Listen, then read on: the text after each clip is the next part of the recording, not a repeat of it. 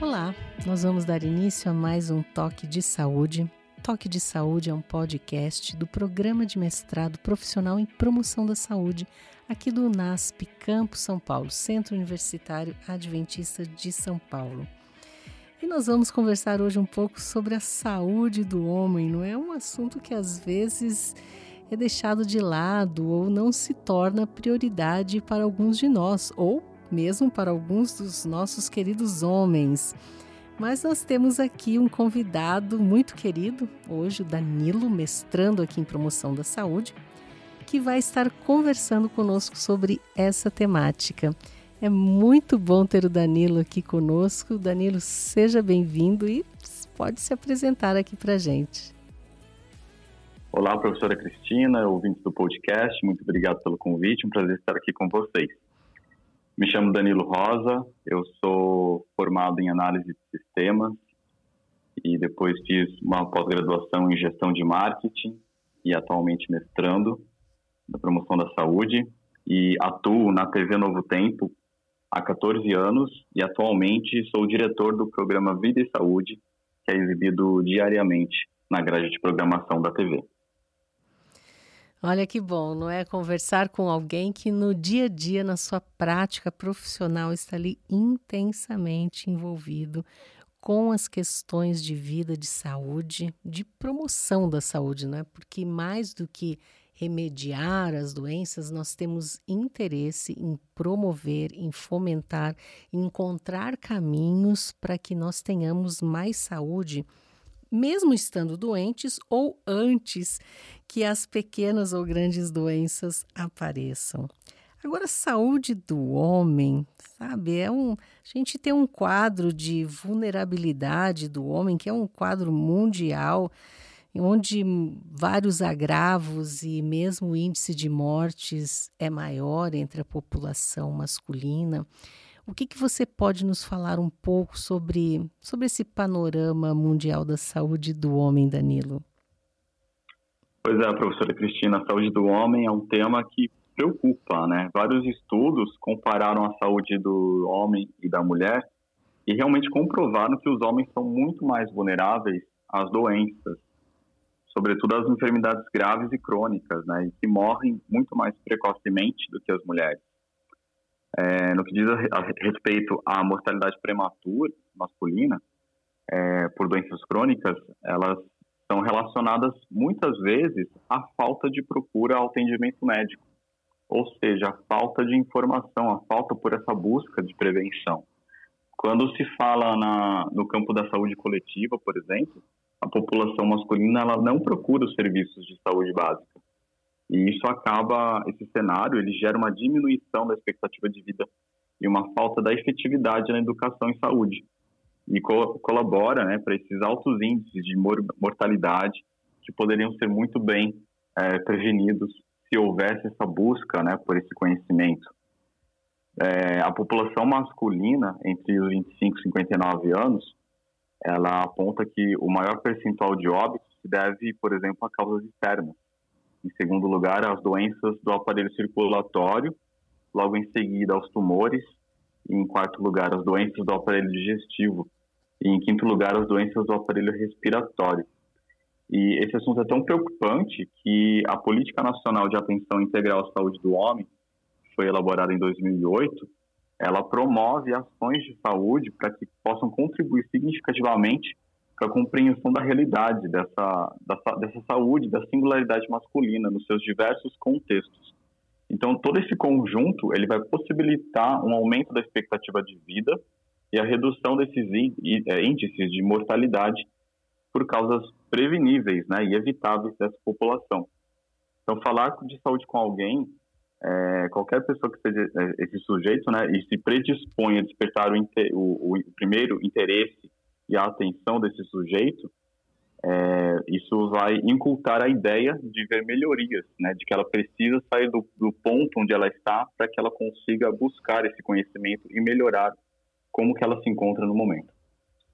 Realmente, olha, você aponta uma coisa com certeza há um mito mito, não é? todo um preconceito em torno desses assuntos com relação ao público masculino, que ainda, embora seja uma sociedade em que a gente vê o crescente envolvimento né, de homens e mulheres trabalhando juntos, mas ainda é uma sociedade ainda muito machista, onde parece que você está se dispondo, parece uma fraqueza do homem, eles, ele procurar um atendimento, ele fazer um exame médico periódico, ele estar cuidando melhor da sua saúde. É, como é que esse homem vai aparentar sempre todo, toda essa força necessária se ele não buscar o cuidado, né? O autocuidado é necessário. Mas o que, que pode ser feito, Danilo, é, claro, para você reverter um pouco esse quadro no enfrentamento, essa dificuldade, não é? Como é que nós podemos agir hoje? Educar pelas mídias é possível? É possível sim. É, educar através das mídias sociais é, está, está se tornando um assunto muito mais relevante, né? Até porque as mídias sociais elas têm grande influência nas decisões das pessoas. E a gente acabou entendendo que, por exemplo, o Instagram, que é a ferramenta que a gente utilizou no nosso projeto, é uma ferramenta que em 2010, ela surgiu em 2010, e em 2020 ela alcançou a marca de um bilhão de usuários ativos mensalmente. Caramba. Então veja a oportunidade que temos de alcançar as pessoas, né, e educar as pessoas através dali do, do celular na mão delas, na hora que elas estão disponíveis para ter acesso àquela rede. Então, as mídias sociais, seja ela qual for, ela tem um impacto muito grande, uma influência muito grande nessas pessoas. E, e às vezes, é, o impacto que a gente vai ter e o que a gente gostaria né, que tivesse, que fosse um impacto de prevenção e não para despertar a pessoa já no momento que ela está necessitando de um atendimento ali, porque ela está num, num momento grave da sua, da sua condição, né? Então, a gente tem esse papel de educar nas redes sociais desde um momento que a pessoa, ingressa, a pessoa ingressa nessa rede. Né? Por exemplo, a 76% das pessoas entre 18 e 24 anos possuem uma, uma conta na rede social, no Instagram. Na, o Brasil ocupa a terceira posição do ranking global de número de usuários ativos no Instagram. Tem 99 milhões de usuários só aqui no Brasil. A gente fica atrás dos Estados Unidos e da Índia. Esses dados são de janeiro de 2021 mas a gente pode fazer um, né, um comparativo aí crescente para esse ano e, e uma visualizar um, um futuro bem é, assim, promissor, né, cada vez maior para essa rede, assim como outras que, que virão é, surgir, né. Só que para a gente poder falar com essas pessoas, a gente não pode simplesmente jogar o conteúdo lá e seja o que Deus quiser, né, digamos assim. A gente precisa analisar a audiência de cada conta, né. Existem perfis. Eu sigo determinados perfis, a professora segue outros perfis que podem não ser os meus, então a gente precisa entender onde que essas pessoas estão buscando informação para que a gente possa ser relevante na conta dela, né, no, no perfil dessas pessoas. Verdade. Então existem pesquisas que, que é, procuram entender quais os nichos podem utilizar é, o melhor horário e o melhor dia para promover as suas publicações. E na área da saúde, a gente entendeu que, baseado em pesquisas né, de 2020, que o melhor dia e o horário para publicação é terça-feira às 8 horas da manhã. Ou seja, as pessoas buscam por esse conteúdo, não que elas não busquem outros dias, né? Mas o dia de mais audiência para esse tipo de conteúdo é terça-feira às 8 horas da manhã. Quando se fala em educação em geral, o melhor dia para se publicar ou para desenvolver uma live é a sexta-feira às 10 horas da manhã. Isso tudo baseado em dados de audiência do Instagram, tá? Então, é, a gente consegue entender que o público busca por esse conteúdo em, determina, em determinados horários específicos, né? Sim. Mas, uma vez que a gente publicou, a pessoa pode ter acesso a qualquer momento.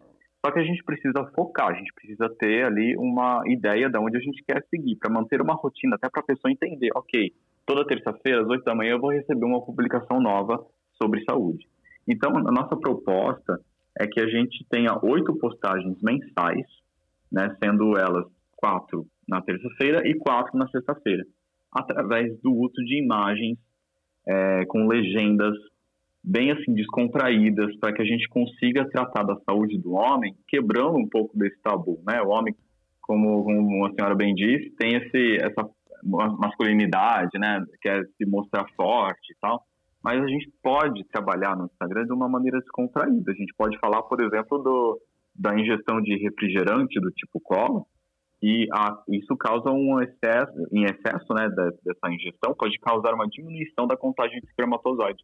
Então a gente pode falar de uma maneira descontraída sobre isso. A gente pode falar daquela barriguinha de cerveja, é, a gente pode falar sobre câncer de próstata, né, sem que seja de uma maneira agressiva, para quebrar esse tabu da, né, da prevenção.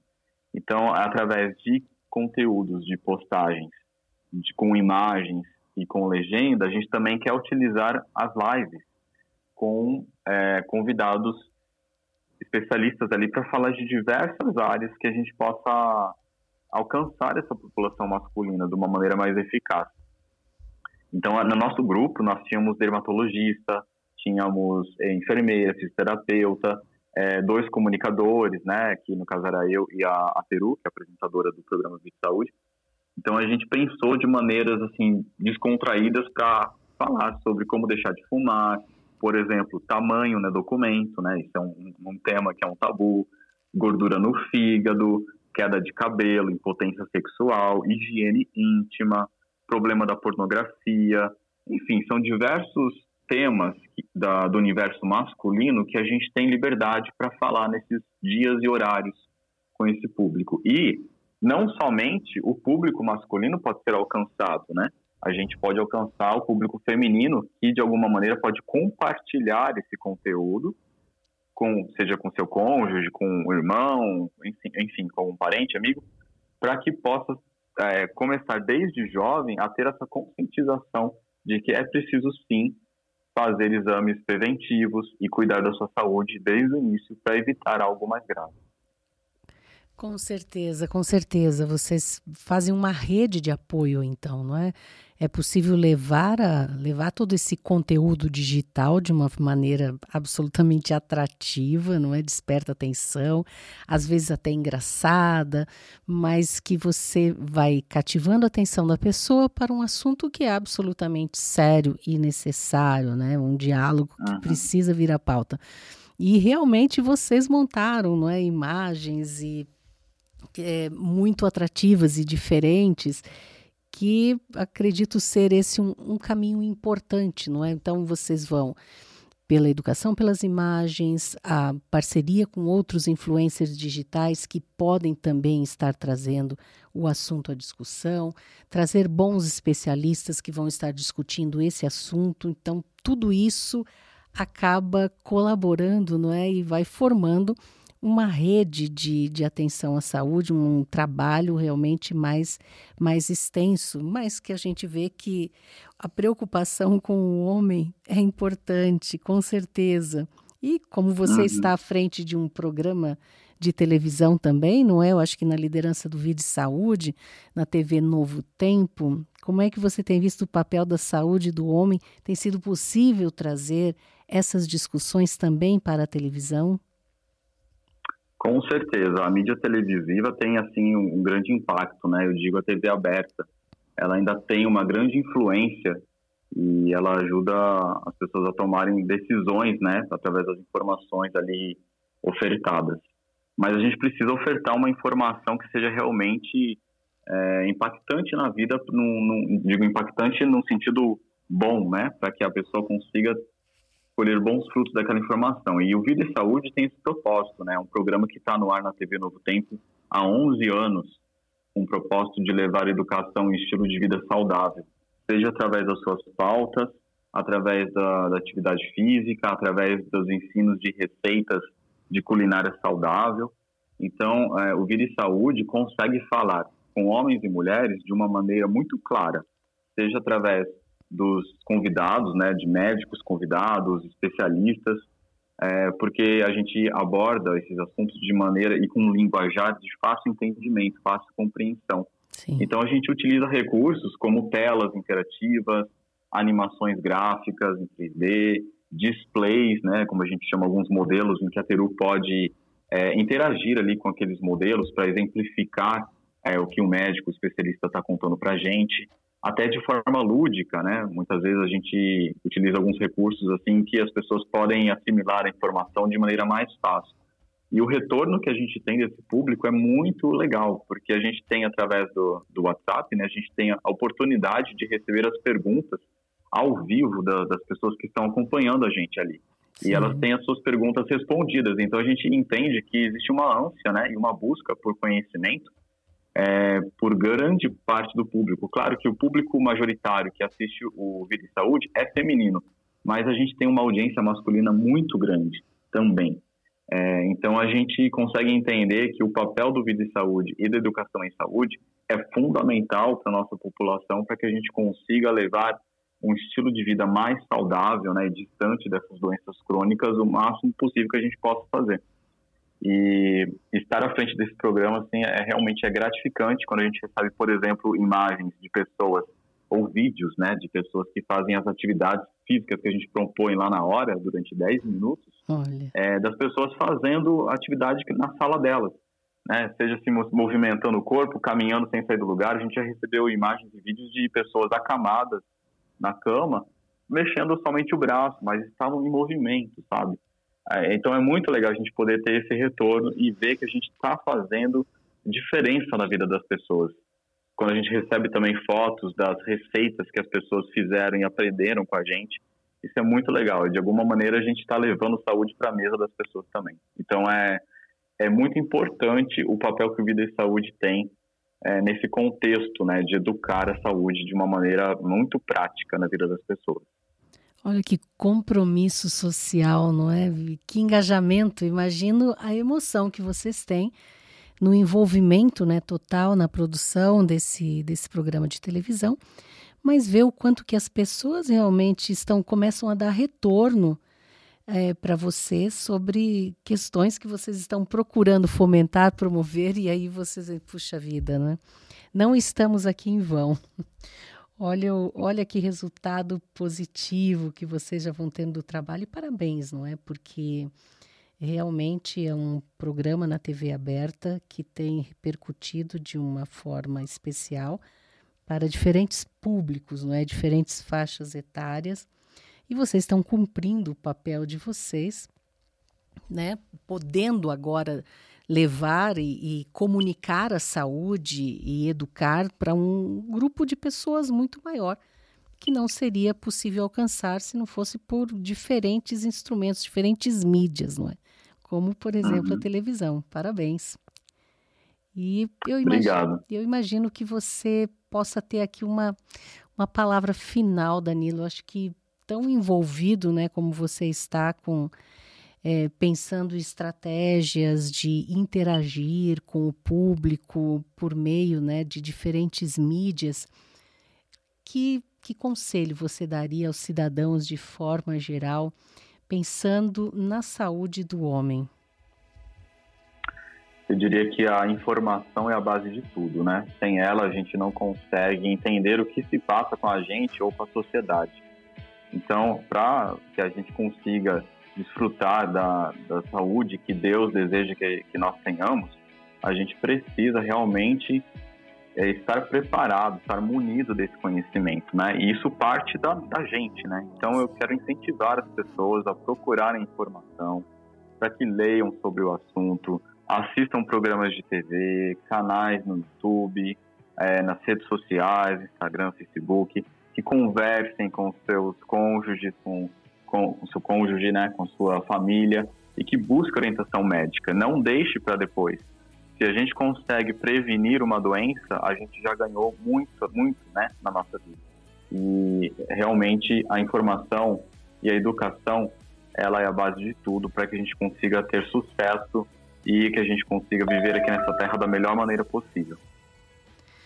Que maravilha, em buscar saúde por diferentes meios. A gente não pode mais dar uma desculpa de que não foi possível ou não temos material à disposição, porque hoje há muita coisa, principalmente nas diferentes redes sociais, à nossa disposição e muitas vezes gratuitamente. Então vamos buscar mais saúde e principalmente colaborar com os homens na nossa sociedade. Muito obrigado, Danilo, por você estar aqui. Obrigado pela sua participação, pela contribuição relevante que você tem com a sociedade, com o programa Vide Saúde na TV Novo Tempo. E é uma honra tê-lo como mestrando aqui no NASP Campo São Paulo. Grande abraço. Eu que agradeço. Obrigado, professor. Eu que agradeço a oportunidade de falar aqui no podcast Fato de Saúde. E a gente se encontra por aí. Grande abraço e até breve. E até o nosso próximo podcast.